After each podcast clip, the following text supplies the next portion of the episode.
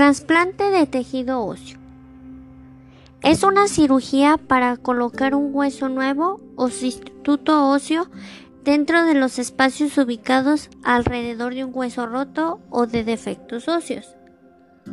Los injertos óseos tienen dos funciones principales. La osteogénesis, que es la síntesis de hueso nuevo a partir de las células del receptor o bien del injerto. Otra forma de llegar a la osteogénesis es la osteoconducción, que se define como la producción de hueso a partir de las células mesenquimales primitivas diferenciadas hacia los osteoblastos y presentes en los tejidos que rodean el injerto. La osteoinducción describe un proceso de crecimiento de capilares, tejido perivascular y células osteoprogenitoras desde los tejidos blandos circundantes del huésped hasta el injerto. De esta forma el injerto funcionaría como un andamio o soporte físico sobre el que se forma un hueso. Existen dos tipos de aloinjerto óseo. El primero es el hueso esponjoso. Fundamentalmente se obtiene de donantes vivos o de cadáver. Se emplean generalmente para rellenar cavidades por lo que no suelen requerir osteosíntesis. Por lo tanto, la incorporación es más sencilla y no suele provocar problemas infecciosos. El otro es el hueso cortical. Se obtiene solo de donantes de cadáver. La estabilización del injerto debe ser lo suficientemente seguro como para permitir su consolidación. A nivel dificiario, la consolidación es más lenta y dificultosa. La consolidación de un injerto está influenciada por tres factores y uno de ellos es la quimioterapia sistémica, la radioterapia externa y la edad del receptor.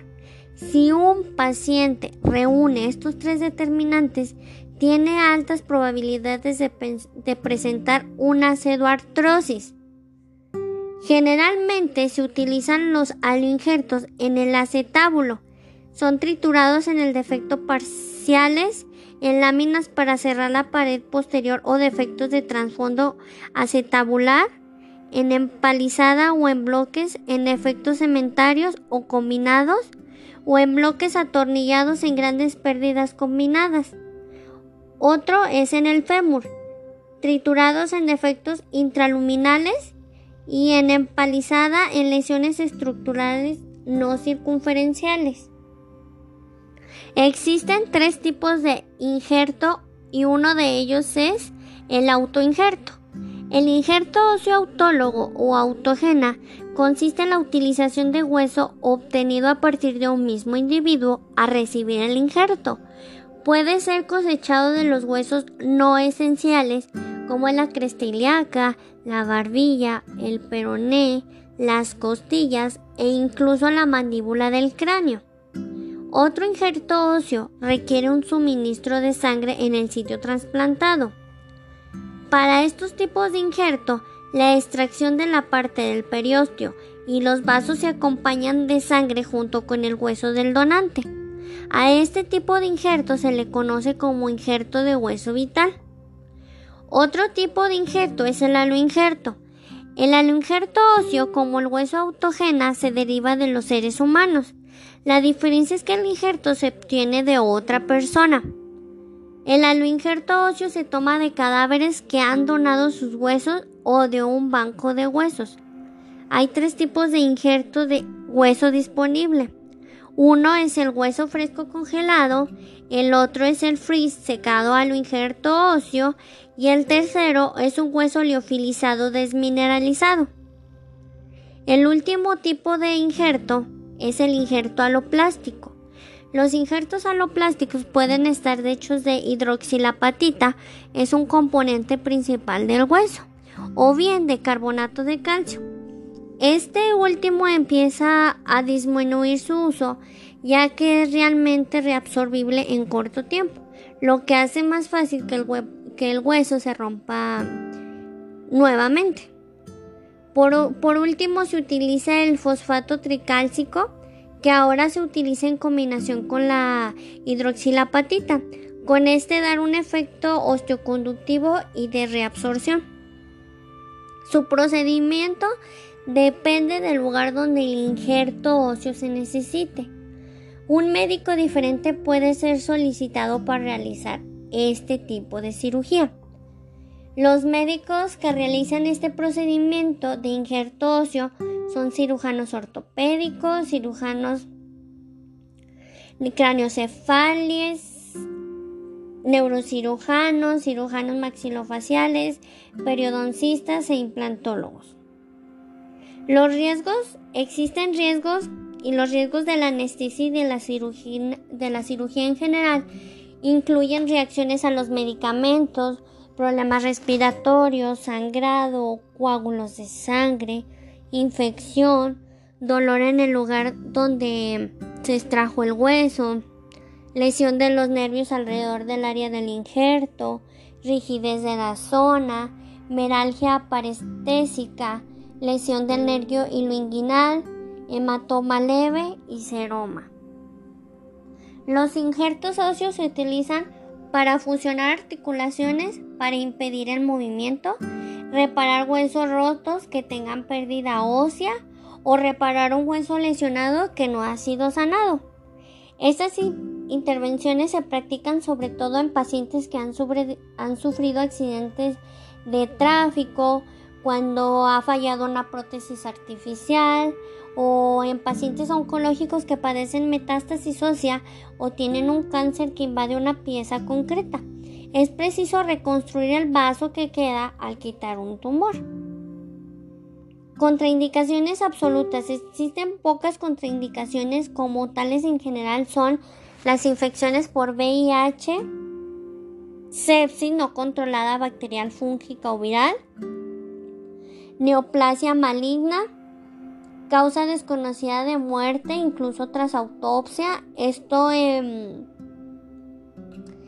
donadores de cadáver, eh, enfermedades autoinmunes sistémicas con repercusión de los posibles tejidos donantes, infecciones activas como la hepatitis B y C, tuberculosis, sífilis, enfermedades causadas por priones, historia de hemodiálisis crónica, diabetes este, dependientes de insulina, mm, edad superior a los 65 años en donantes de cadáver, prácticas conocidas de riesgos en los últimos 12 meses, por ejemplo un tatuaje o las drogas, tratamiento conocido con sustancias que alteran la calidad ósea, por ejemplo los corticoides, y un traumatismo con solución de continuidad cutánea. Las complicaciones que ocurren con el empleo de un aloinjerto óseo cortical son las infecciones, la pseudoartrosis o una fractura. Un dato interesante, al contrario de lo que ocurre con los órganos, los huesos sí pueden conservarse a largo plazo. Se mantienen congelados a menos 80 grados durante máximo 5 años. Una vez guardados, hay que esperar al menos tres semanas para implantarlos. Este es el tiempo necesario para que la congelación anule la posible respuesta inmune que podría producirse en el receptor. Como ya les he estado mencionando todo sobre el trasplante de hueso, me di a la tarea de investigar un caso de un paciente con el diagnóstico de hendidura de reborde alveolar unilateral derecha. Su tratamiento quirúrgico en la ortopedia funcional antes y después de la intervención quirúrgica y el injerto de hueso autógeno combinado con plasma rico en plaquetas.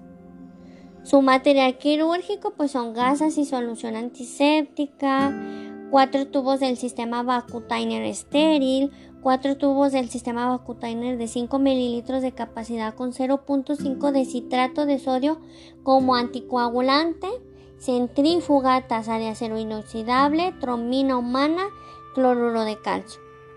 Su técnica quirúrgica concreta, correcta. Mm, a continuación, bueno, al paciente se le, se le realizará una radiografía posterior a la cirugía y se mostró una hendidura de reborde y paladar óseo. Con esto se procedió a realizar una incisión que contorneó la hendidura. Luego se eliminó la mucosa para luego extraer el diente lateral y un supernumerario retenido en la fisura. A continuación con la continuamos con una disección de la mucosa nasal y se, sutura con bricril para obtener de esta manera el plano nasal. A continuación se le realizó una incisión recta en el fondo del vestíbulo inferior, se reparó un colgajo y se extrajo hueso corticomedular a nivel de la sínfisis, el cual se mezcló con plasma rico en plaquetas en una relación del 60% de hueso autógeno y 40% de plasma rico en plaqueta y cloruro de calcio más trombina humana para iniciar el proceso de coagulación y así obtener una masa de, consistencia suave, la que se le colocó entre los bordes óseos de la fisura o lecho quirúrgico receptor, construyendo de esta forma el reborde alveolar faltante. Como último, como último paso se suturaron los colgajos de la mucosa bucal, tanto del mentón como de la nueva premaxila con seda negra. Se evaluó al paciente tres meses después de la intervención observándose la adecuada formación del reborde alveolar y como para finalizar 90 días postoperatorios se le realiza una radiografía panorámica y aquí se, observa el hueso en la zona del injerto óseo de aspecto homogéneo, con una buena radiopacidad. El saco pericoronario del canino se observa aumentado de tamaño y por lo que se le mantendrá a este paciente en observación periódica.